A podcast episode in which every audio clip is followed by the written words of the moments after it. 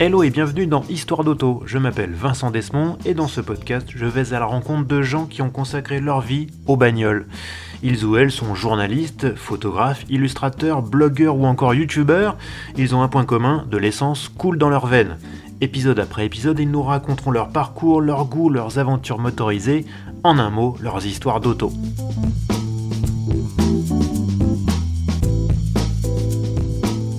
Comme tous les invités que j'ai eu l'honneur de recevoir à ce micro, celui de cet épisode a d'abord été un enfant.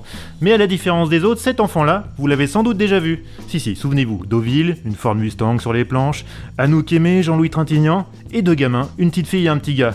Le petit gars a bien grandi depuis le succès démentiel d'un homme et une femme de Claude Lelouch. Il a poursuivi une brillante carrière dans la banque et siège même désormais au comité exécutif du groupe BNP Paribas. Excusez du peu. Cette vie professionnelle bien remplie ne l'a cependant pas empêché de garder un puissant amour pour le cinéma, tout en cultivant une passion pour l'automobile et le sport automobile en particulier. Aujourd'hui, j'ai l'immense plaisir d'accueillir Antoine Cyr.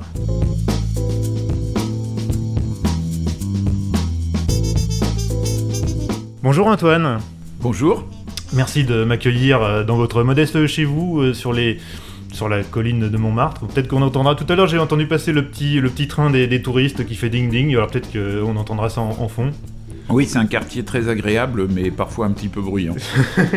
voilà, ça va, en tout cas c'est plutôt sympa. Euh, donc voilà, Je, pense que là, on peut faire un épisode de 2 heures ou 3 heures, mais on va essayer quand même d'aller à l'essentiel, Antoine. la première question que j'ai envie de te poser, euh, c'est euh, ton premier coup de cœur, ça a été automobile ou cinématographique? Ouais, je pense que j'ai vraiment grandi euh, dans le monde du, cinéma. Mon père travaillait dans cet univers. J'ai vu les caméras tout petit, mais je voilà. Mais après, mon, père aussi aimait bien les voitures et donc j'étais aussi. il avait un, cabriolet Mercedes, par exemple, dont je me souviens quand j'étais tout petit. Et, ce, ce, cabriolet a une histoire d'ailleurs, puisque un jour mon père l'a donné à Claude Lelouch parce que il euh, il travaillait avec lui euh, sur les, les, les, Scopitones. Mon père produisait euh, ses ancêtres des vidéoclips. Mhm. Lelouch lui en avait réalisé un très grand nombre. Et puis un jour, ça marchait un peu moins bien. Mon père avait un peu de mal à, à, payer euh, le louche. Euh, et euh, un jour, le louche va le voir en lui disant Écoute, tu, me dois quand même là un peu d'argent. Et mon père lui dit Bah oui, tu as raison, je te dois de l'argent, mais les affaires sont, sont pas bonnes. Et là, le louche lui dit Bah oui, mais les affaires sont pas bonnes, mais, mais t'as un cabriolet Mercedes qui est quand même sympa, donc elles sont pas si mauvaises que ça.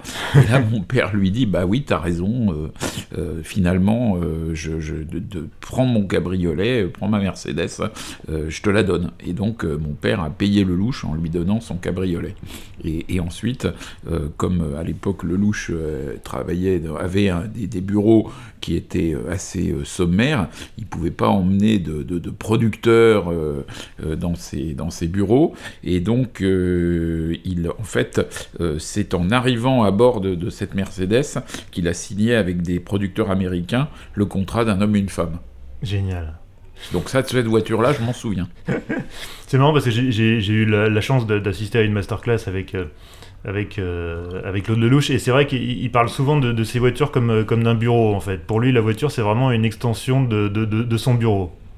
Oui, c'était une façon de vivre à une certaine époque. Ça correspond à, je pense, à tout à fait à la façon de vivre euh, du XXe siècle. C'est vrai que moi, par exemple, euh, je vais au bureau euh, à vélo, donc donc c'est une, je pourrais pas utiliser un, vélo comme, comme, bureau. Chaque, je crois que chaque époque a ses, caractéristiques, et c'est vrai que dans il faut se mettre à la place de, ces hommes des années 60 qui a souvent avaient connu la guerre, qui avaient connu des, des périodes de vie très difficiles, et d'un seul coup euh, le, confort euh, arrive, l'automobile s'installe comme un élément très important de, ce confort, euh, et l'idée de, pouvoir avoir une belle voiture, parce que ça coûte quand même, une belle voiture coûte quand même moins cher qu'une belle maison, donc, donc l'idée pour ces, gens qui, commençaient à gagner un petit peu d'argent, de s'acheter une belle voiture et de vivre dedans comme dans un bureau,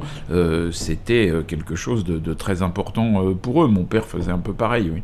Et alors, comment toi tu t'es retrouvé dans ce, dans ce casting? Et ben donc, euh, mon, père produisait les, les Scopitones avec lesquels euh, Lelouch a lancé, ou en tout cas relancé sa carrière, parce qu'il avait fait un premier film qui n'avait pas marché du tout, et, euh, et, et, il, est il voulait continuer bien sûr à, à filmer, et, un jour il a eu la, possibilité d'être recruté par, par mon père, et, donc ils étaient très proches, ils étaient très très amis, hein, ils, ils avaient un un, regard sur les choses qui était euh, assez semblable. Euh, et, donc euh, un jour, le louche dit à mon père, bah écoute là, je vais faire vraiment mon grand film, ça va être un homme et une femme, et pour ça, il faut que tu me prêtes trois choses. Il faut que tu me prêtes ta maison, parce que mon père à l'époque, et mes parents et moi bien sûr, on habitait dans une, dans une maison qui était euh, assez sympa euh, dans la, dans la vallée de Chevreuse, qui n'était pas très grande, mais qui était, qui était assez, assez sympa. Et donc, euh, il a utilisé cette maison, Claude Lelouch a utilisé cette maison pour faire les flashbacks dans lesquels il y a les scènes d'amour entre Anouk Aimé et Pierre Barou. Ces scènes sont mmh. tournées dans la, dans la chambre de mes parents. Et puis, il dit à mon père, il faut que tu me prêtes ta voix parce que mon père était un, homme de radio qui avait une voix euh, très, très caractéristique, que, que les auditeurs de l'époque euh, adoraient. Hein. Il a été euh, l'animateur vedette de, France Inter pendant, pendant un certain nombre mmh. d'années. Et, donc, voilà, les, scènes d'un homme et une femme où il y a un narrateur, ou bien où on entend quelqu'un qui, dans la radio, parle du rallye de Monte-Carlo et qui, fait avancer un peu l'action, c'est la voix de mon père. Et puis il dit donc, je voudrais que tu me prêtes une troisième chose, euh, c'est euh, ton fils, parce que voilà, je vais avoir besoin de deux enfants et Visiblement, il me, il me trouvait euh, dégourdi euh, et, photogénique, ce que j'étais effectivement probablement plus à cette époque-là qu'aujourd'hui. et, euh, et, et, donc, voilà, et donc je me suis retrouvé à être effectivement l'enfant de Jean-Louis Trintignant. Et comme j'étais assez maladroit, c'est assez rigolo, un enfant maladroit, ça se filme bien. comme j'étais assez bavard, le louche aime bien laisser tourner la caméra, et, s'il attrape des choses sympas, il les garde. C'est ce qui s'est passé dans la conversation qu'il y a au, restaurant et où effectivement on m'entend expliquer pendant un, certain nombre de, minutes que, que, je veux, que je veux devenir pompier, que je veux pas manger de crevettes. Enfin bon, il y a, y a, toute une série de, choses comme ça. Je parlais un petit peu espagnol, un petit peu trois mots d'anglais aussi. Donc voilà, je dis, je dis trois mots dans, dans des langues étrangères. Et, et, effectivement, ça, ça fait partie du film, quoi. C'est un élément du film. Alors, tu avais, si je me trompe pas, 5 ans pendant le tournage on imagine que tu as des souvenirs assez diffus, mais est-ce que tu as des images euh, qui te, qui te reviennent en mémoire? Alors, je me souviens de l'hôtel Normandie à Deauville, parce que c'était un endroit assez particulier. Donc, et, puis, je suis retourné après. Donc, tu sais, c'est compliqué. Mmh, les, mmh, mmh. les, les, les, souvenirs, parfois, ils disparaissent, mais on les entretient, et donc on ne sait plus très bien si c'est euh, le, souvenir lui-même ou la façon dont on l'a entretenu. Mais euh, je me souviens de, quand même de, de Deauville, je me souviens de l'hôtel Normandie, euh, je me je me souviens, j'ai un souvenir à un moment on embarque sur un chalutier, j'ai un souvenir assez assez net du moment où dans la où, pendant le tournage on était on avait embarqué dans un dans un chalutier. Je crois que je me souviens aussi qu'un jour j'avais fait une sorte de, grève. Euh, j'avais senti que si je refusais de tourner, ça embêtait tout le monde. Et, donc, je, crois que ça s'était réglé avec euh, la, promesse de, de quelques chocolats. Et la scène euh, où, tu prends le, volant de la Mustang avec Jean-Louis Trintignant à côté, ça, a dû te marquer ça aussi Oui, ça m'a marqué. Et, là, je, évidemment, moi j'ai dans l'œil ce qui s'est passé, c'est-à-dire qu'en fait, je prends pas le volant parce que j'avais des bras beaucoup trop courts et, j'avais pas du tout la force de tenir euh, une Mustang. Et puis en plus, je, je savais évidemment pas conduire du tout et mes pieds touchaient pas les pédales. Donc en fait, ce qui s'est passé, c'est que euh, en fait, Trintignant avait euh, un pied euh, sur les pédales et qu'il tenait le volant par en dessous et on avait l'impression que c'était moi qui tenais le, qui tenait le volant. Donc c'était voilà, mais ça c'était possible aussi parce que Trintignant est quelqu'un qui conduit extrêmement bien et donc il, il, arrivait à, faire. C'était une sorte de, cascade en fait exécutée par Trintignant quoi ton personnage dans le, film, Antoine Duroc, bon, on ne sait pas ce qu'il est devenu, peut-être qu'il s'est lancé dans la compétition auto, comme son père, euh, Jean-Louis euh, Trintignant. Mais, mais, toi, tu t'es lancé dans les sports mécaniques sur l'eau. Le motonautisme, la course de hors-bord, euh, c'est venu comment? Bah, En fait, euh, c'est venu euh, parce que quand, quand quand j'avais une quinzaine d'années, je m'intéressais effectivement à la course automobile. Et pas très loin de, chez moi, il y j'habitais pas loin de Paris. À Paris, à l'époque, il y avait une course de, bateaux à moteur qui se déroulait au pied de la Tour Eiffel, qui était une course pour laquelle des, concurrents venaient du, du, monde entier. Et en plus, j'avais quelqu'un qui, s'appelait Didier Joussaume euh, et qui était un des, meilleurs pilotes français et qui habitait non loin euh, de chez moi. Donc euh, tout ceci a fait que j'ai pu un peu me, me plonger dans ce milieu-là assez jeune. Et en fait, quand j'ai eu 14 euh, ans, euh, j'ai commencé à écrire une histoire du motonautisme. C'est-à-dire que oui, parce que j'avais beaucoup de livres euh, sur la, course automobile. J'en avais aucun sur, sur ce sport-là parce qu'il n'y en avait pas. Et donc, j'ai commencé à m'abonner à des revues anglaises. Donc, j'ai fait d'énormes progrès en anglais.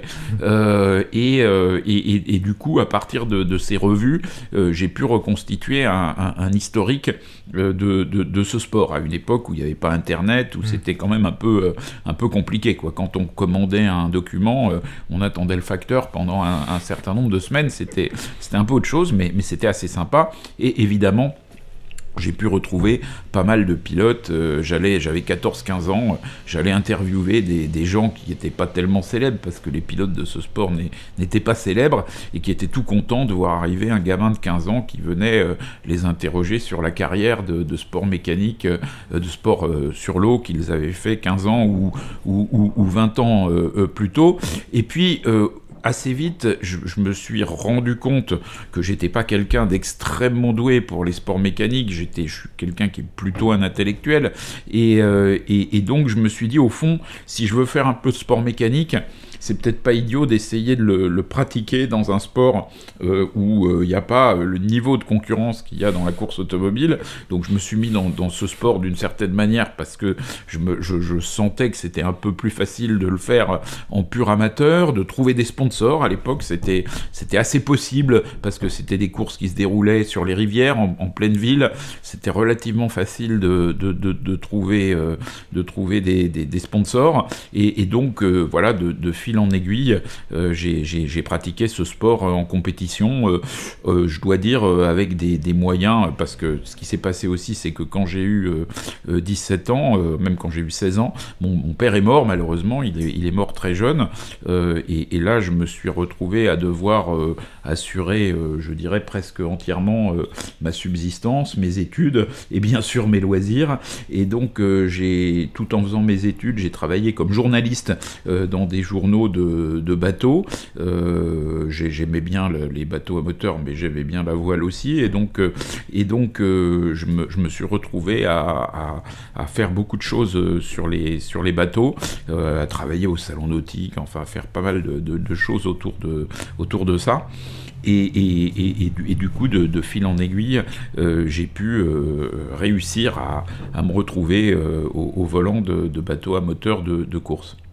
Oui, alors, ton palmarès c'est quand même loin d'être ridicule, euh, puisque j'ai noté que tu as été champion de France en 1984, deuxième aux 24 heures, alors pas les 24 heures du Mans, mais les 24 heures de euh, c'est pas mal. Il ressemblait à quoi les engins que, que tu pilotais? Alors, ce sont des, ce sont des, c'était des catamarans euh, euh, qui sont en fait des, des bateaux, donc des moteurs hors bord. C'est des bateaux qui ont à peu près la taille d'une voiture.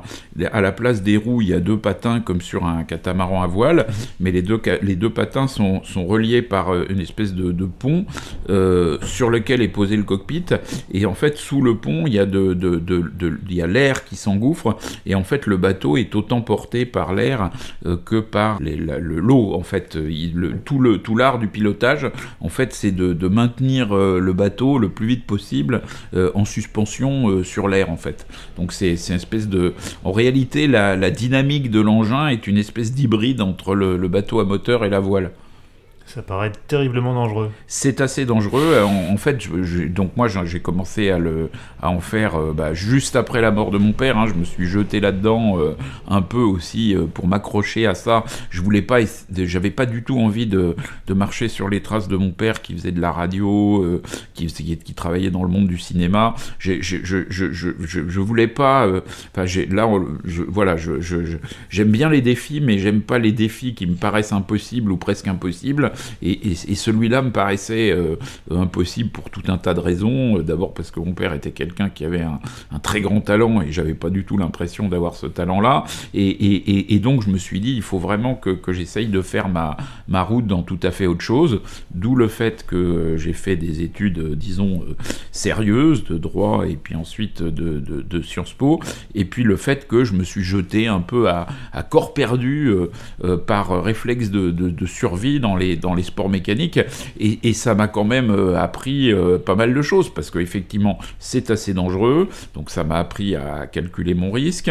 Euh, c'est un sport qui, coûtait un peu d'argent. J'avais absolument aucun argent. Donc, du coup, il fallait que je me débrouille pour trouver les, moyens de pratiquer ce sport.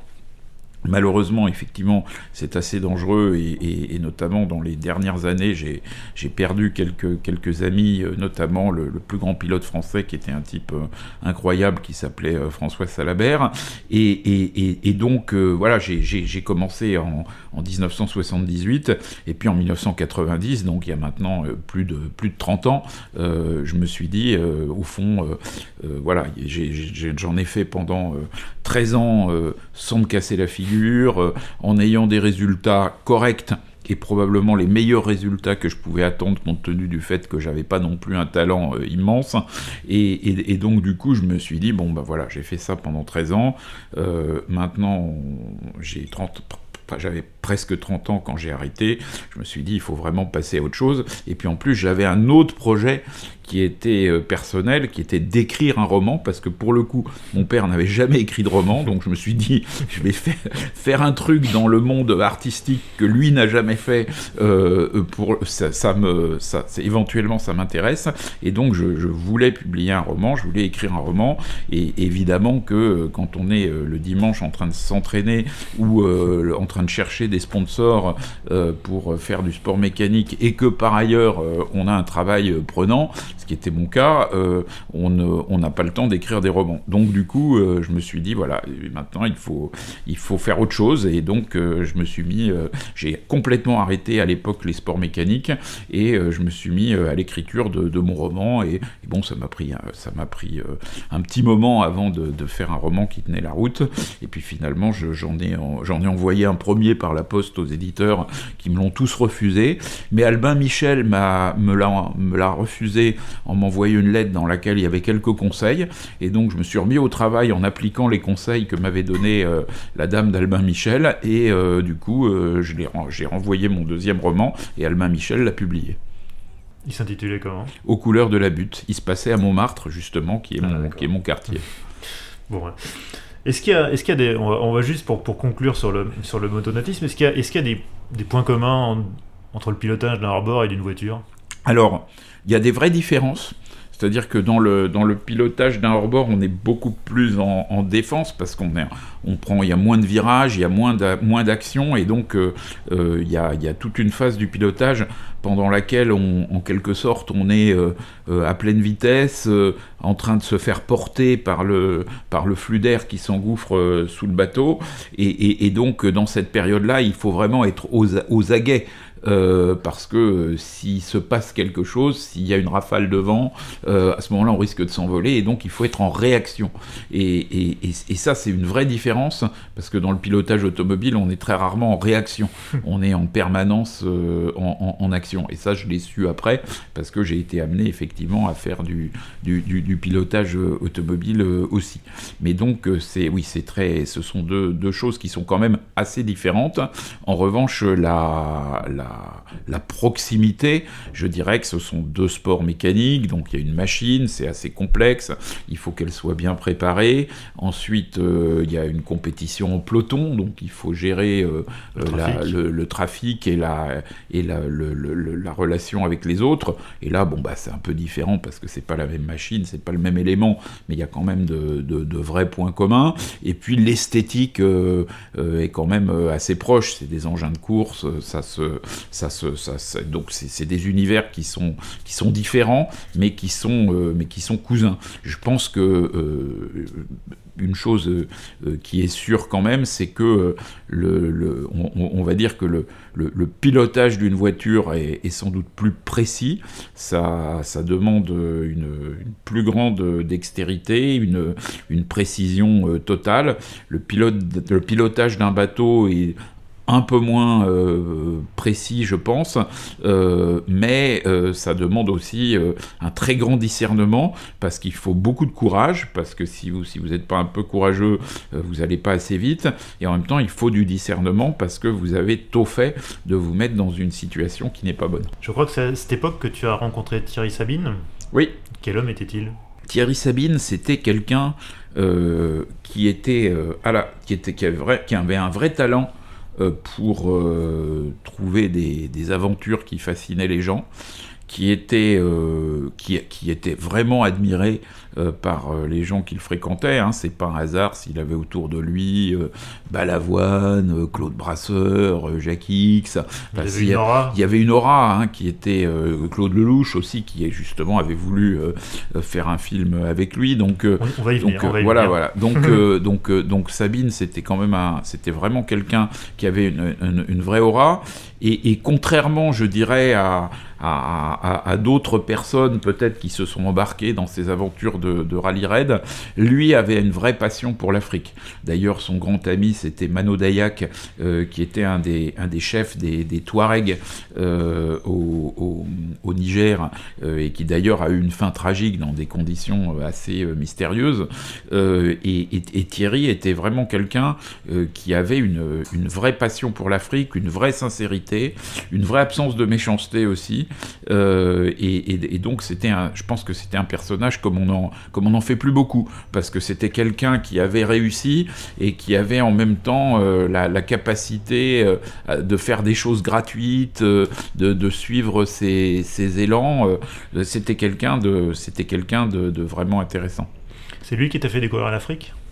Ah oui, oui, tout à fait. Euh, c'est parce que, ben, en fait, c'est lui et Claude Lelouch, parce que donc, euh, du coup, je vais, je vais y venir parce que on envoie, parce, on que, parce que Claude, donc, euh, un jour, me propose de tourner dans le film qu'il fait Un homme et une femme 20 ans après, et donc, ben, 20 ans après, en effet, le, le, fils de Jean-Louis Trintignant et toujours dans les sports mécaniques. Donc euh, au début, il me dit tu vas être pilote de moto. Donc je lui dis écoute, je ne sais pas faire du tout de moto. Euh, euh, j'ai essayé, j'ai pris quelques cours de moto et, à un moment, il, m'a même testé dans le désert sur une, Yamaha 600 Ténéré.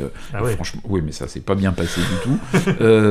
et, donc, en revanche, il est venu me filmer dans une course de hors-bord que je faisais justement aux 6 heures de Paris, euh, dans des essais, euh, et puis euh, et puis donc effectivement on est tous partis en Afrique pour une, un, repérage du, Paris-Dakar, et d'ailleurs j'ai un, souvenir très très ému de, de, cette, de ce tournage, ou plus exactement de la fin du tournage parce que donc à, la fin du tournage, euh, Claude Lelouch était déjà euh, euh, était en train de, rentrer.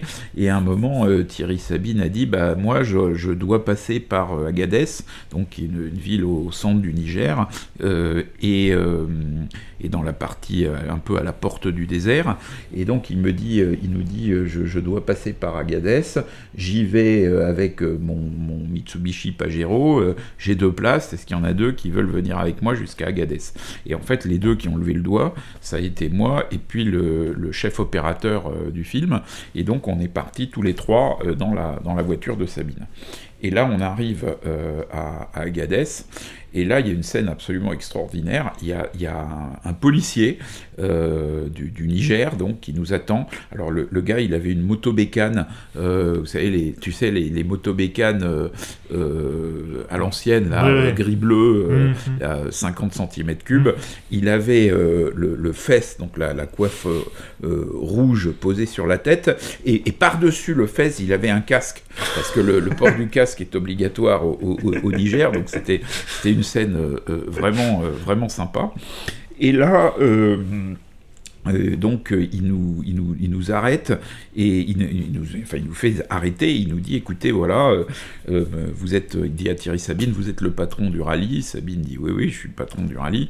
Et, il lui dit écoutez vous, un de vos assistants est, rentré hier sur le territoire du Niger avec un poste de radio de, radio haute fréquence, enfin un truc, un poste BLU qui n'est pas dont l'entrée doit être déclaré. Or, nous, avons, nous savons que ce poste est rentré, il n'a pas été déclaré, donc euh, je dois vous conduire au commissariat.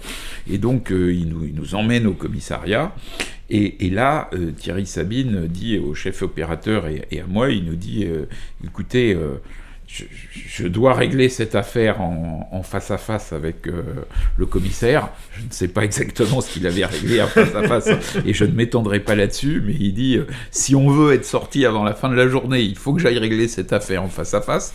Et, donc il nous laisse, il faisait 40 degrés dehors, il nous laisse euh, à l'ombre euh, du, bâtiment euh, public dans le Mitsubishi Pajero qui avait un autoradio. Et là, il nous donne, il nous dit écoutez, comme ça risque de durer un petit moment, vous, vous avez qu'à écouter des cassettes pendant que, à l'époque, il y avait les petites cassettes, euh, les mm-hmm. petites radios cassettes. Vous n'avez qu'à écouter des cassettes pendant que je fais mon affaire.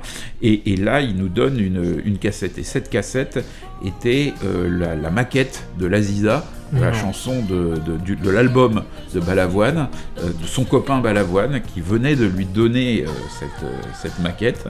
Et donc j'ai écouté pour la première fois cet album en avant-première à Agadez dans la voiture de, de Thierry Sabine.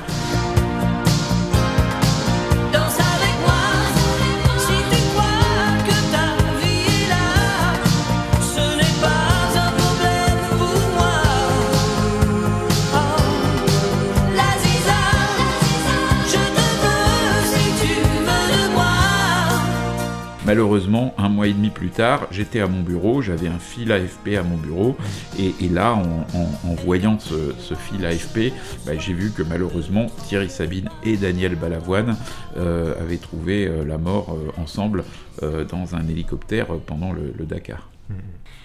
Donc ce film, c'était Un homme et une femme 20 ans déjà.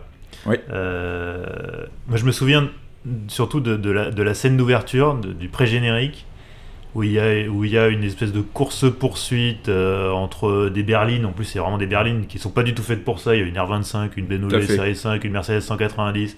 Ça se tamponne euh, autant que comme autant. Ça fait des jumps dans tous les sens.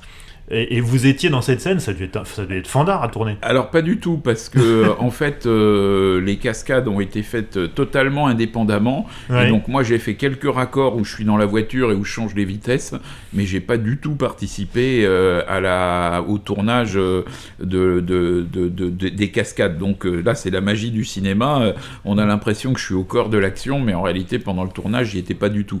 Donc autant quand on me voit en train de faire une course de hors-bord, je suis vraiment en train de piloter mon bord et on est vraiment dans une course, euh, autant euh, quand, quand, on me voit euh, en train de, de, de, de, conduire une voiture à toute allure dans, un, dans, dans, ces scènes de cascade, en réalité, ça s'est fait, en, en ce qui me concerne, en une demi-heure, où il y a des, des, des raccords, où je prends l'air très inspiré, je regarde dans le rétroviseur, je change de vitesse, et, voilà, et c'est terminé. Le reste, c'est Rémi Julien qui s'en est chargé. Exactement. Rémi Julien qui faisait lui aussi des courses de bateaux à moteur d'ailleurs, ah et qui était, ah oui, il a gagné les 24 heures de Rouen, euh, euh, et, et, en équipe avec le boxeur Jean-Claude Boutier, et avec un, pilote de bateau euh, professionnel qui s'appelle Jean-Pierre Mazurier. Et donc, ils avaient fait un superbe équipage tous les trois, et, je dois dire que, que j'ai bien connu aussi Rémi Julienne, qui était vraiment quelqu'un de formidable. C'était quelqu'un qui avait une très grande générosité, qui avait, qui avait, vrai, qui avait une, évidemment une, une, passion formidable pour, pour le cinéma et pour les cascades. et c'était quelqu'un de, de vraiment très très sympa. Rémi Julienne, malheureusement, euh, on, le regrette, mais c'est vrai qu'on pourrait faire un épisode complet rien que sur Rémi Julienne, je pense qu'il y, aurait matière. Certainement. on, va, on va en terminer avec la saga Un homme et une femme. es repassé devant la caméra de Claude Lelouch en 2018 pour Les plus belles années d'une vie, où tu reprends le rôle d'Antoine Duroc 52 euh, ans plus tard.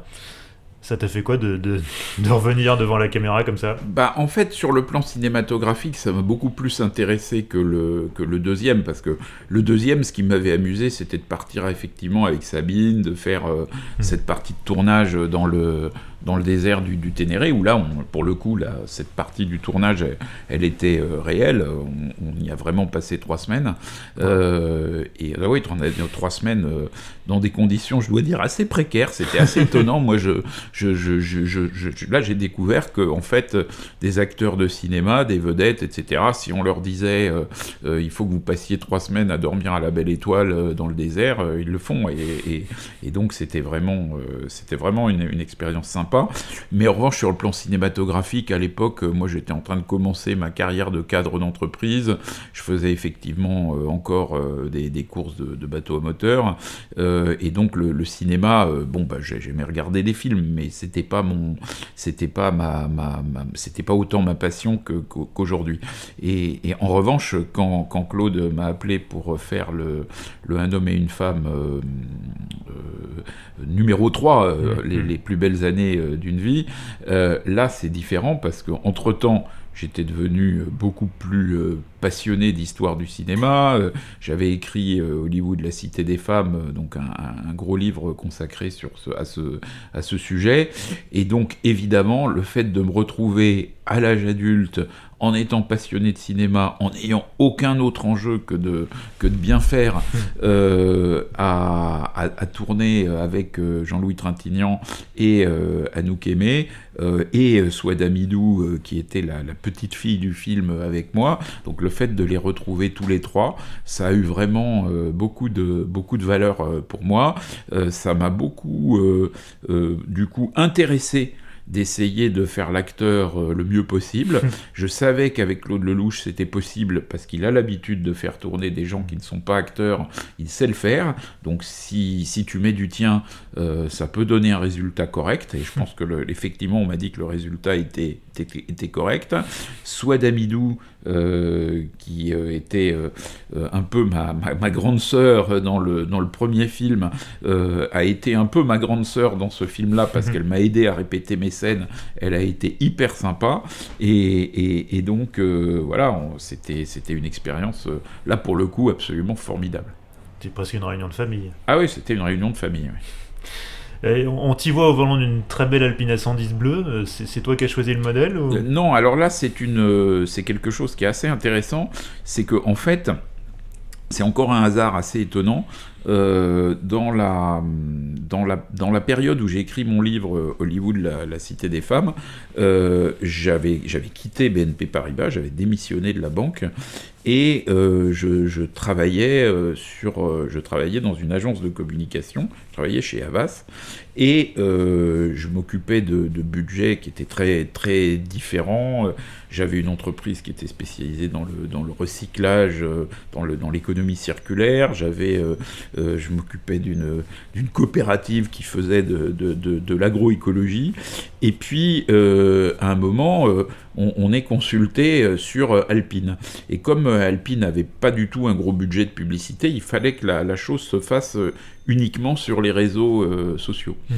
Et, euh, et, là, euh, les, gens qui travaillaient sur le budget Alpine, qui étaient des gens très, très, très bons en réseaux sociaux, ont eu une bonne idée qui tournait autour d'un reportage fait sur la voiture euh, dans les Alpes, puisque effectivement l'Alpine, euh, elle est mm. agile et elle tire son nom de, de, de, cet environnement euh, alpin. et, donc, et donc ils ont eu cette idée. Et moi, j'en ai discuté avec eux et je leur ai dit, votre idée est pas mal, mais il faut la pousser plus loin. il faut que vous fassiez accompagner cette nouvelle Alpine par d'anciennes Alpines euh, pilotées par, les, euh, par, des, par des collectionneurs, mais avec sur le siège passager des, des Andruet, des Larousse, des, des, des, des, Nicolas, des gens comme ça. Euh, et puis, il ne faut pas seulement que vous ayez dans les Alpes, il faut que vous terminiez votre épopée dans l'auberge qui est au sommet du col du Turini et qui est le lieu mythique du, du rallye de Monte-Carlo. Et donc, on a ainsi organisé un événement, et c'est l'événement qui a révélé la, nouvelle Alpine et qui a fait qu'ensuite cette voiture, fabriquée en France, dans une usine à Dieppe, donc mmh. Mmh. quelque chose de, très valorisant pour notre patrimoine industriel, euh, a été euh, euh, vendue immédiatement. Et là, à ma grande surprise, lorsque le tournage de, du Lelouch a eu lieu, on m'a proposé de, de, conduire une Alpine dans le film. Et en fait, je sais, je ne sais pas, il y a un ange gardien, il y a quelque chose. ça, je crois que c'est le hasard, mais c'est un hasard qui a été assez extraordinaire puisque j'avais été moi-même mêlé à l'histoire de, de l'Alpine. En vrai, je crois que ta, vraie passion, c'est plutôt sur les anciennes. Euh, tu roules en quoi? Alors, euh, euh, d'abord, dans Paris, je, je roule pas. C'est-à-dire que je, je roule... Personne ne roule dans Paris. Non, mais moi, je, moi, moi vraiment, je, enfin, pour moi, la, mobilité au quotidien, c'est à vélo, en métro, et, et, je suis, voilà. Et, et, à vrai dire, j'ai toujours aimé la course automobile et j'ai jamais été tellement passionné par les voitures euh, en dehors de la course. C'est-à-dire moi c'est vraiment ce que j'aime, c'est l'art du pilotage. Euh, c'est la légende qu'il y a autour des coureurs automobiles. Mais par exemple, j'ai pas eu. Il y a des gens qui fantasment sur les, les supercars, les Lamborghini, mm, mm, mm. les Maserati, les trucs comme ça. Moi, ça, ça, ça a jamais été mon, ça n'a jamais été mon, mon, mon, fantasme. Euh, je, trouve l'Alpine c'est bien parce que c'est c'est d'une certaine manière une voiture de sport accessible, moderne, etc. Mais mais c'est pas, c'est mais par contre le, le, le la, voiture, euh, j'ai jamais eu de grosse voiture. Enfin, c'est pas, c'est, pas un truc qui me. Moi, moi ce que j'aime, c'est la, c'est la compétition. Euh, voilà, donc euh, du coup, bah, à Paris, j'utilise pas de voiture et à, et, et, et, à la campagne, bah, j'ai une voiture déjà un petit peu, un, petit peu ancienne qui est, qui est là. Et sinon, oui, j'ai, deux voitures anciennes que je sors une fois de temps en temps pour des sorties de voitures anciennes. et c'est deux Triomphes qui sont des, des voitures voilà, j'aime beaucoup ces voitures parce qu'elles sont assez solides, elles se réparent bien. Il y a presque un petit côté euh, économie circulaire dans leur réparation. Et puis, euh, et qui c'est pas non plus des voitures qui consomment beaucoup euh, euh, et, elles sont euh, très très agréables à utiliser. Alors ce qui ce qui marchait pas du tout autrefois dans ces voitures, c'était tous les, les câblages, l'électricité, tous ces trucs là. Mais une fois que tu les as remplacés, hmm. ça marche très bien et le moteur lui-même est plutôt fiable. Lucas Prince of Darkness, comme on dit. Exactement. Lucas, qui, qui, hmm. fabriquait ces, ces, équipements, était appelé Prince of Darkness par les pilotes de rallye britanniques. Parce qu'ils étaient habitués à conduire dans le noir, du coup. Exactement. Et alors, avec, avec ces triomphes, qui effectivement sont des vrais petits jouets, j'en ai essayé une, c'est très sympa. Ouais.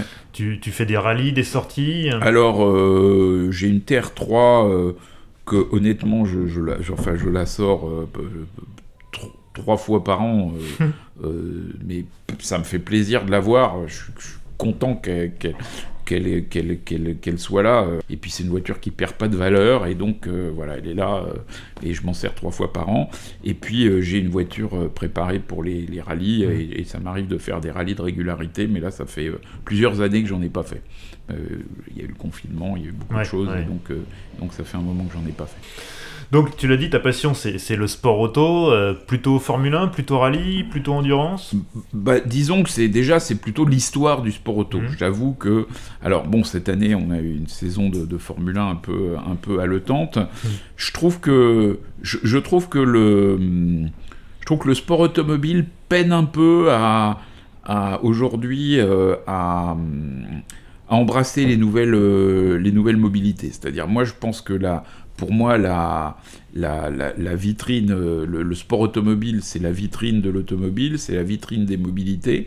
Et donc, moi, personnellement, je pense que le, le, le, le, sport automobile devrait être beaucoup plus offensif dans le fait de promouvoir les nouvelles technologies bas carbone. Alors c'est le cas, d'ailleurs c'est beaucoup plus local que les gens ne l'imaginent, hein, puisque par exemple les Formule 1 sont des voitures hybrides, il y a très peu de gens qui le savent, et, et, et, puis après il y a les courses de voitures électriques, etc. Il y a tout ça, mais, mais je, je, je, je aux 24 heures du Mans, évidemment, il y a depuis des années, c'est des, des, voitures hybrides qui gagnent mm-hmm. aussi. ils sont en train de travailler aussi sur l'hydrogène. Je, pense que, je, pense par exemple qu'on pourrait aussi donner comme défi euh, euh, au sport automobile euh, d'atteindre de, très bonnes performances avec une, une, consommation de carburant ridicule. Par exemple, moi j'adorerais que la Formule 1 ait comme règle, au fond vous êtes libre sur la cylindrée du moteur, vous êtes libre sur tout, mais vous avez 15 litres d'essence pour faire le Grand Prix. je trouve que si on fixait cette règle-là, en fait, alors les gens disent il y aurait une course à la consommation, etc. Je suis pas sûr parce que je pense que si on fixait cette règle-là, euh, la, la, les la course automobile, euh, en fait, deviendrait euh, un défi technologique euh, qui aiderait le monde à, résoudre ces problèmes, comme ça a été le cas autrefois. Parce que mmh. autrefois, bah, c'est vrai que les gens avaient besoin d'un accès au confort, ils avaient on avait besoin de désenclaver les campagnes, on avait besoin, et donc l'automobile a été très utile pour permettre tout ça. Et, finalement, le, sport automobile était la, était la vitrine de tout ça. Tu sais que même le rétroviseur a été inventé en course automobile. Mmh. Donc, euh, donc c'est, euh, et, donc c'était, euh, il y avait vraiment cette, très grande utilité. Et moi, je pense qu'aujourd'hui, on a devant nous quand même un, énorme problème qui est ce mur de la transition écologique. Et, je trouve que, en fait, la course automobile pourrait arriver euh, à, contribuer beaucoup plus encore euh, à ce sujet, même si elle y contribue déjà. Euh, mais ce que je trouve un peu, un peu bizarre, c'est qu'elle y contribue déjà, mais elle le fait sans forcément toujours le dire. Et, au fond, non, moi je pense qu'il faut aller, il faut aller beaucoup plus de l'avant. Et donc sinon, bah, la, course automobile, j'aime son histoire, parce que l'histoire, bah, elle est derrière nous, mais c'est intéressant de la, la, regarder. Et là, bah, je suis à la fois fasciné par l'histoire, par la Formule 1 des années 60, par les 24 heures du monde de, toutes les époques, mm. euh, par euh, Indianapolis, euh, je trouve que c'est formidable. dans les rallyes, bah, j'en ai fait un peu, c'est quand, même, quand même bien sympa aussi. Donc il y a, beaucoup d'aventures humaines, beaucoup d'histoires, souvent mêlées à l'industrie, à la politique. Hein, quand on voit le, ce qui s'est passé dans les années qui ont précédé la Deuxième Guerre mondiale, où la course automobile était un véritable enjeu euh, politique, un outil de propagande. Il y, a, plein de choses qui sont euh, absolument euh, fascinantes. On sait peu aussi, beaucoup de grands pilotes automobiles français ont été des grands résistants pendant la guerre de, 40. Hein. Robert Benoît, qui était le plus grand pilote automobile français de, des années 30, a été tué par les Allemands. Williams, Grover Williams, qui était un franco-anglais, qui a gagné le premier Grand Prix de Monaco, était aussi, euh, est aussi mort dans un réseau de, résistance. Euh, Jean-Pierre Vimille, qui a été le, plus grand pilote français juste après la guerre, euh, était lui aussi dans la résistance. Donc, donc voilà, il y a, y a plein d'aventures humaines incroyables à toutes les époques. L'histoire plus moderne, Colin Chapman avec la DeLorean, mmh. enfin bon, c'est des histoires parfois un peu sulfureuses, mmh. mais c'est assez fascinant. Est-ce que, tu as des, souvenirs de course en tant, en tant que spectateur? Ah oui, j'ai un souvenir très précis, c'est Grand Prix de Monaco 1970, ah euh, qui est la course, euh, la première course automobile que j'ai vue. Mon père euh, m'avait emmené là. il avait un ami qui, faisait vraiment une petite réception, mais à l'époque c'était très artisanal, dans un appartement qui surplombait le, hmm. circuit. Donc maintenant, quand, enfin c'est l'appartement, il doit, il doit se louer 50 000 euros pendant, enfin c'est des espèces d'opérations de, relations publiques totalement somptuaires et qui sont pas forcément ma, ma tasse de thé. Mais à l'époque, non, il y avait trois bouteilles de coca et deux cacahuètes. Et, c'était c'était entre copains. Et c'était vraiment très très sympa. Et, euh, et, donc effectivement j'arrive là euh, et je vois euh, ce, Grand Prix absolument incroyable avec Jochen Rindt qui s'est malheureusement tué à la fin de l'année à Monza. Et donc avec Jochen Rindt qui double Pescarolo parce qu'il avait des pneus je crois que Pescarolo était en Goodyear sur la Matra MS 120 et, et Rindt était en, Firestone. Et donc les Firestone tenaient moins mieux à la fin de la course. Et donc Rindt a doublé Pescarolo à la chicane. Et puis juste avant euh, le, dernier, le dernier virage, il est arrivé juste derrière euh, Jack Brabham qui était en Goodyear aussi, et euh, Brabham qui était pourtant un type hyper expérimenté, a un peu perdu ses nerfs, il a tiré trop loin, il a, mis son nez dans les bottes de paille, et, Rint est passé, a gagné le Grand Prix. Ça a été un truc, pour moi, ça a été un, un, moment assez incroyable, et j'ai pu y retourner dans les mêmes conditions deux ans plus tard, en 72, donc j'avais 11 ans, et là j'ai vu euh, Jean-Pierre Beltoise gagner avec la BRM sous la pluie. Et évidemment, euh, ça faisait euh, des années qu'on attendait que Beltoise gagne. Il avait essayé avec la Matra, tout le monde disait finalement il gagnera jamais de Grand Prix. et puis là, il passe chez BRM et le, 4 ou 5e Grand Prix qu'il a, qu'il a couru avec BRM, il l'a gagné. Il n'en a pas gagné d'autres, en tout cas content pour le, pour le championnat, mais Bon, euh, il a quand même fait cet exploit absolument incroyable. Il a mené la course de bout en bout. Et pour le gamin qui avait 11 euh, ans, euh, que j'étais à l'époque, ça a été un, très grand moment. Je dois dire que L'autre très grand moment, bizarrement, que j'ai, la très grande émotion que j'ai ressentie, euh, c'est pas quand Prost a été champion du monde. Alors pourtant j'ai une vraie admiration pour, mmh. euh, pour Prost, mais, mais ce qui m'a vraiment fait quelque chose, c'est quand Pagenaud a gagné euh, les 500 miles d'Indianapolis. Mmh. Parce que je ne, j'étais pas sûr que de mon vivant, je mmh. verrais un Français gagner à Indianapolis. Et donc quand j'ai vu que, que, que Pagenaud avait gagné, je me suis dit, bon, ça c'est fait. Est-ce qu'il y a des pilotes qui, qui t'ont fasciné plus que d'autres? Ouais, j'aime bien les. Moi, je suis assez anglophile, donc mm. j'aime. Il y a beaucoup de, de, pilotes typiquement anglais que j'aime vraiment bien. Euh, Graham Hill, Stirling mm. Moss, mm. Damon Hill. J'adore Damon Hill. J'ai lu ses mémoires. Euh, ce type est absolu. Si, si, si les, gens qui nous écoutent sont des fanatiques de, de sport automobile, je leur conseille vraiment les, les mémoires de, de, Damon Hill. C'est un rocker. C'est un, c'est un, c'est un type qui a une vie euh, incroyable, très courageux et, et très cultivé aussi. J'aime, j'aime, beaucoup, euh, j'aime beaucoup ce, ce, personnage. Et quand j'étais, euh, quand j'étais euh, gamin, j'avais une fascination pour Chris Amon, qui était le pilote de la Matra et qui était réputé être un éternel malchanceux. Donc j'attendais avec impatience que Chris Amon gagne un Grand Prix et finalement ça n'est jamais arrivé. Si tu pouvais voyager dans le temps et, et revivre une, époque particulière du sport automobile, tu choisirais laquelle? Ah ça c'est compliqué parce que je je pense que j'aimerais beaucoup vivre les années 50, j'aimerais beaucoup vivre les années 60, euh, parce que c'était euh, absolument...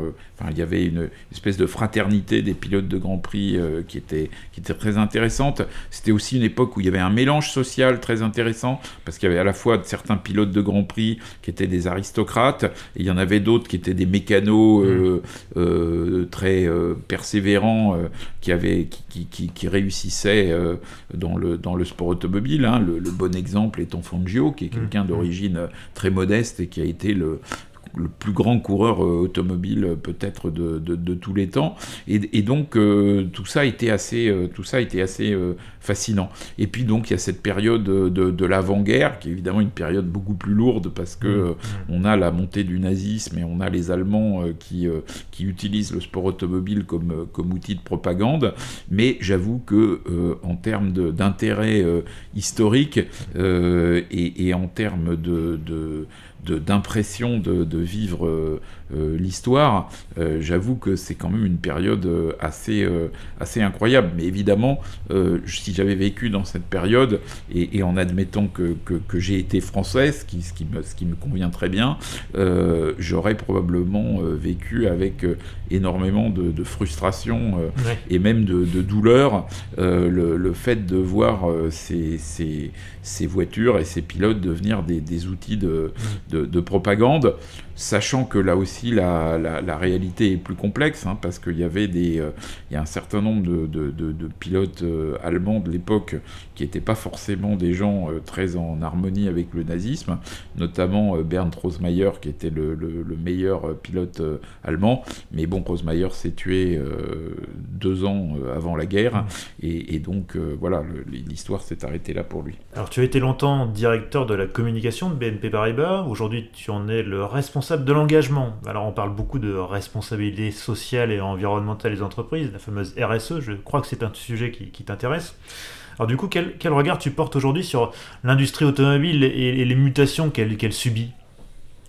Alors encore une fois, moi, euh, à, titre personnel, je, suis un, passionné par l'histoire de la course et par l'art du pilotage, mais je j'ai jamais suivi dans ma vie de très très près euh, l'industrie automobile. Finalement, je la suis aujourd'hui de beaucoup plus près euh, par euh, mon métier. Et il faut bien dire qu'aujourd'hui, c'est une industrie qui, est une, qui, connaît une transformation très importante. C'est vrai que chez BNP Paribas, on est la première banque de l'industrie européenne, donc on, on, finance toutes les, toutes, les, toutes les industries, et notamment l'industrie automobile. Et clairement, aujourd'hui, s'il y a une industrie dans laquelle tous nos financements sont destinés à de la, à de la transformation euh, pour euh, faire des, des, produits de, de, transition écologique, c'est l'automobile. C'est-à-dire aujourd'hui, on ne fait pas une émission obligataire, pas un crédit aux grandes entreprises qui ne soit pas destiné à transformer en usines de véhicules bas carbone des usines de véhicules thermiques. Il y a une, il y a une accélération qui est très forte et cette accélération vient à la fois du fait que l'industrie automobile, après avoir un peu euh, tergiversé, euh, s'est vraiment mise sur le sujet depuis 3-4 euh, ans. Et puis ça vient aussi des réglementations, hein, parce que bon, bah, il est clair que les, les, réglementations des villes font que ça va être très, très compliqué d'y circuler en, en, véhicule thermique.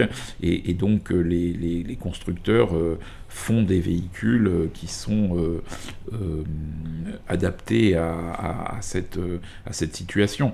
Et, nous, chez BNP Paribas, on fait beaucoup de, gestion de flotte de, véhicules et on essaye d'avoir un levier très important pour la transition écologique par ce biais-là.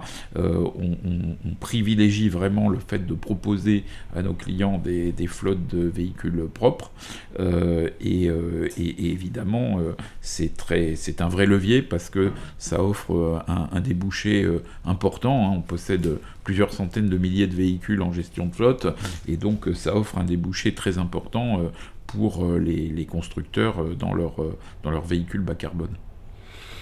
Alors, chers auditeurs, je vous le rappelle à chaque fois, vous pouvez suivre ce, ce, podcast sur les réseaux sociaux. En général, j'annonce à l'avance le nom des invités et du coup, vous pouvez poser vos questions. Alors sauf euh, cette fois-ci où j'ai eu un petit problème de publication sur Facebook hein, et Instagram, donc il y a eu que tous les gens sur Twitter qui ont pu poser des questions. Je suis désolé, c'est pas de ma faute. Et donc j'ai une question euh, d'un internaute qui s'appelle Ouvergraph, qui est un fidèle parmi les fidèles du podcast. Euh, quelle sera selon toi la place de l'automobile individuelle dans un futur proche?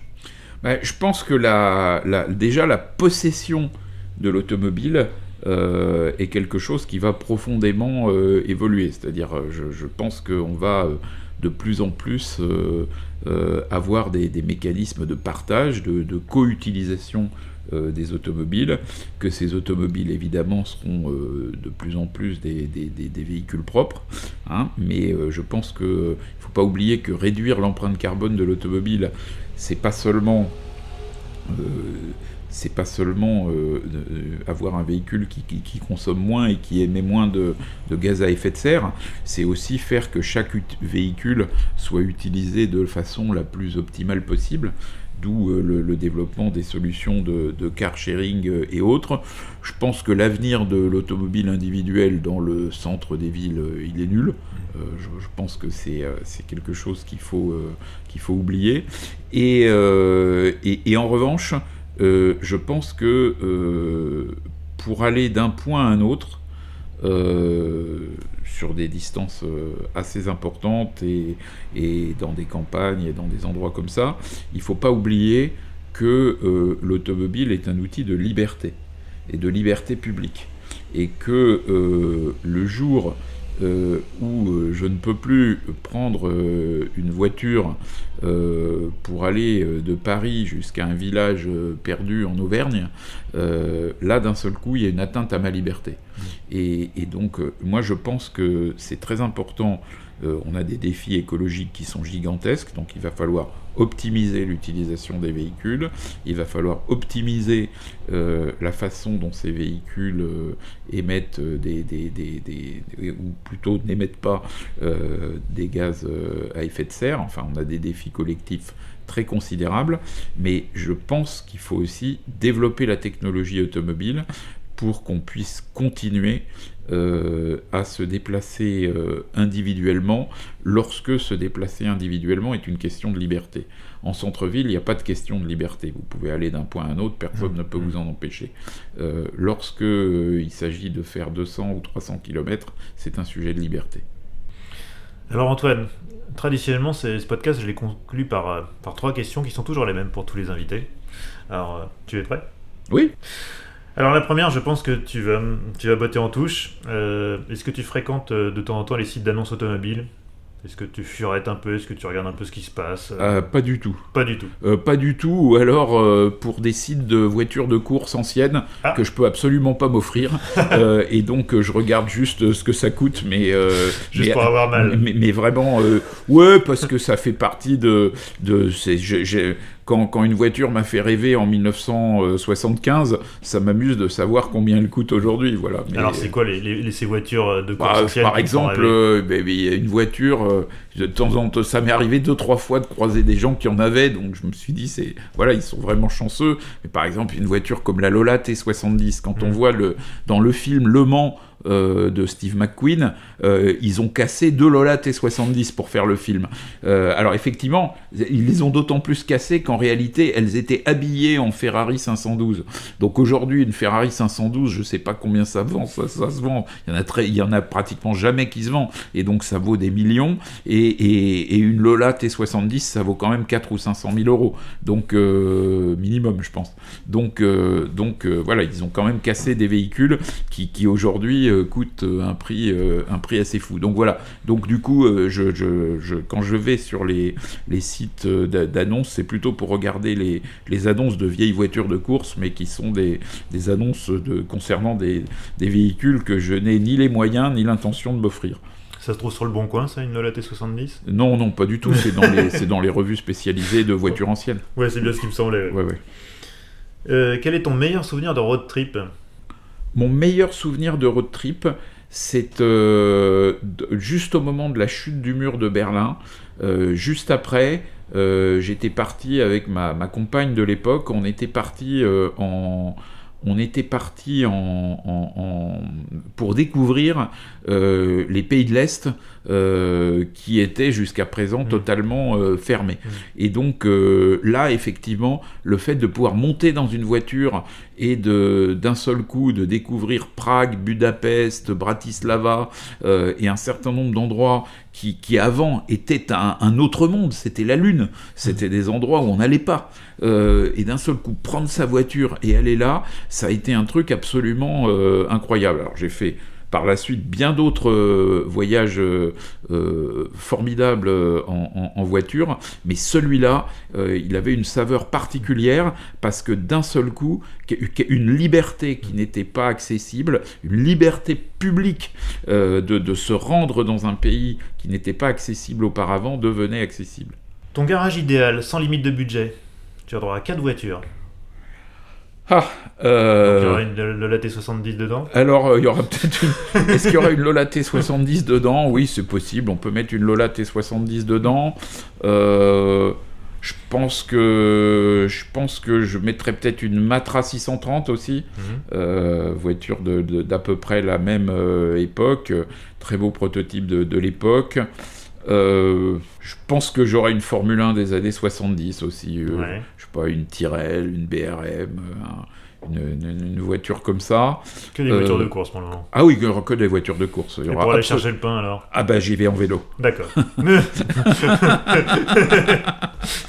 Et donc il en reste une quatrième?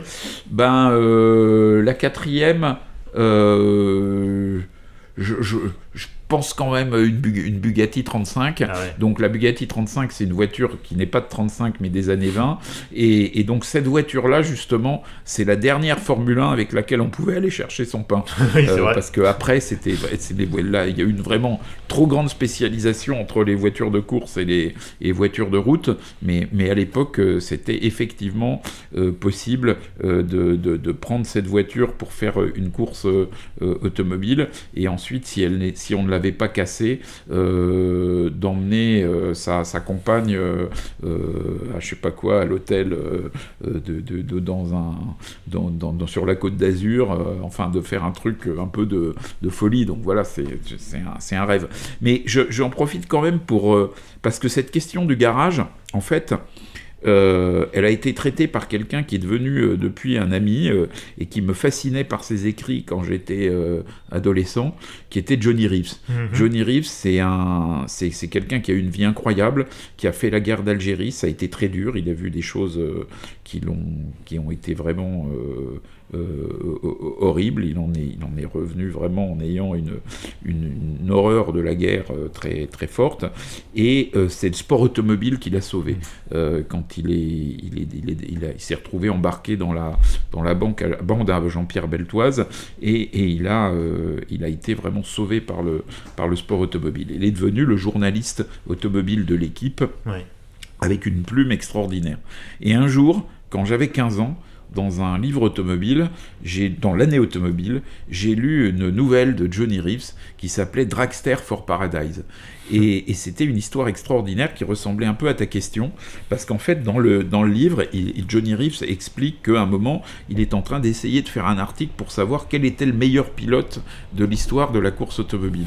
Et donc, il descend de chez lui euh, pour acheter des cigarettes et pour se, pour se concentrer un Mhm, peu. mhm. Et pendant qu'il est dans la rue, il est tellement concentré par son article qu'il se fait tamponner par une voiture.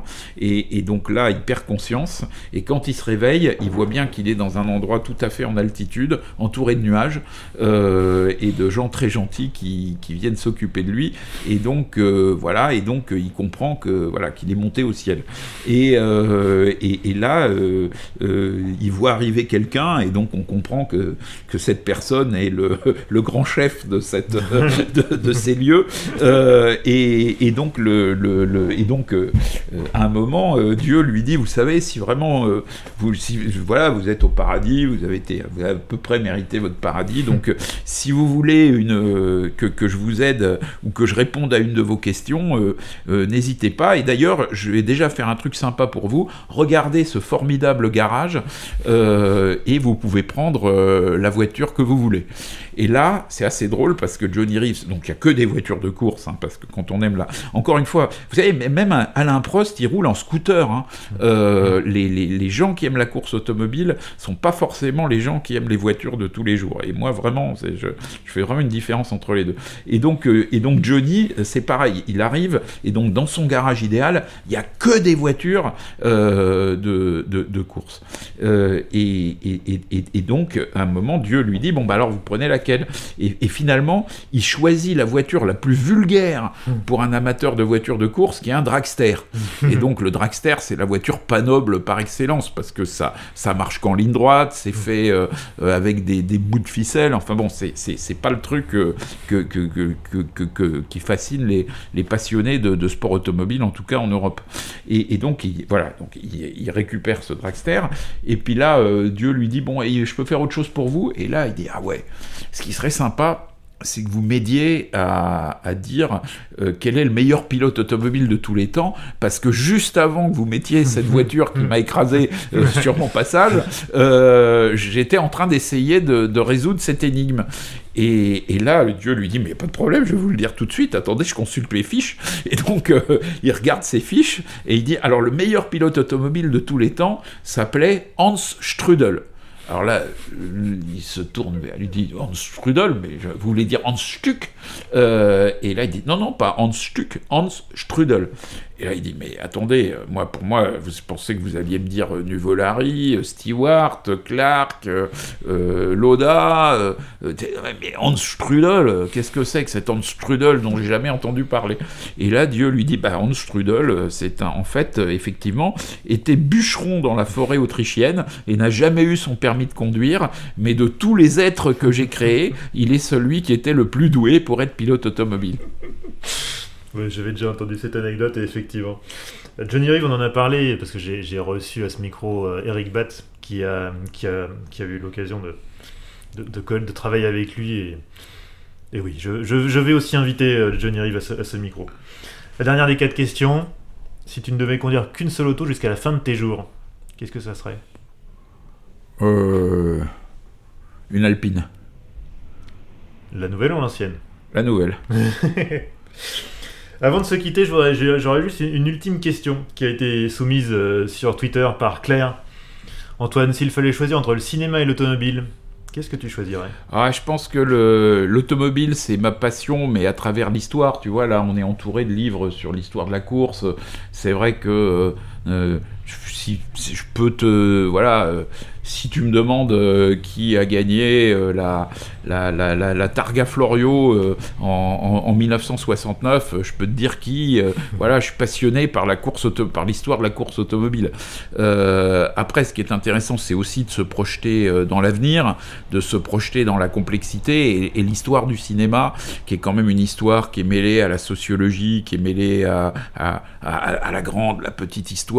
Quand, quand j'écris des livres sur le, cinéma ou des articles, euh, j'ai d'un seul coup un, un enchaînement et une, une richesse d'histoire et de, et de réflexion qui est quand même plus importante que, que, que, celle qui m'arrive par la, par la course automobile. Donc euh, voilà, mais, mais la course automobile, bon, bah, c'est le. Voilà, moi, je, j'ai, je, je suis quelqu'un du, qui, qui a passé une grande partie de sa vie euh, au XXe siècle. L'automobile, je, je, je, pense que c'est pas le fait majeur du XXIe siècle, mais ça a été un fait majeur du XXe siècle. C'est d'ailleurs ce que Roland Barthes hmm. disait dans ses, dans ses, dans ses mythologies. Et, et, donc, je pense que, comme j'aime beaucoup l'histoire, et j'aime beaucoup euh, étudier euh, et, lire sur le, passé, bon, bah, je, m'intéresse beaucoup à, l'histoire de, l'automobile, mais je me projette probablement plus pour l'avenir dans le cinéma. Antoine, je te propose qu'on se donne rendez-vous dans un futur podcast pour parler auto et cinéma. Ah oui, avec plaisir, parce qu'il y a, y a, beaucoup de films qui parlent de course automobile. Euh, il y en a beaucoup qui sont pas très bons. il y en a quelques-uns qui sont assez bons et qui sont oubliés. Et puis, il y en a deux formidables qui ont été faits ces dernières années, qui sont Rush et Le Mans 66. Mhm. Eh ben écoute, on se reverra à ce moment-là. Et d'ici là, bah, je te remercie infiniment de m'avoir euh, accueilli. Et je te dis à très bientôt. C'était un plaisir. Merci Antoine. Merci. Et voilà, merci d'avoir écouté ce 35e épisode d'Histoire d'Auto avec encore une fois un parcours euh, fascinant et une vie bien remplie. Si ça vous a plu, évidemment, n'hésitez pas à vous abonner sur toutes les plateformes de podcasting ou sur YouTube. Euh, laissez aussi un petit commentaire, 5 étoiles, un pouce bleu. C'est nouveau maintenant, vous pouvez aussi euh, noter le podcast sur euh, Spotify. Donc tout ça, ça aide un peu à, le propulser dans les algorithmes. Vous pouvez retrouver Histoire d'Auto sur Twitter, Facebook, Instagram. Si vous voulez me contacter, il y a l'email, histoire d'auto au pluriel à gmail.com.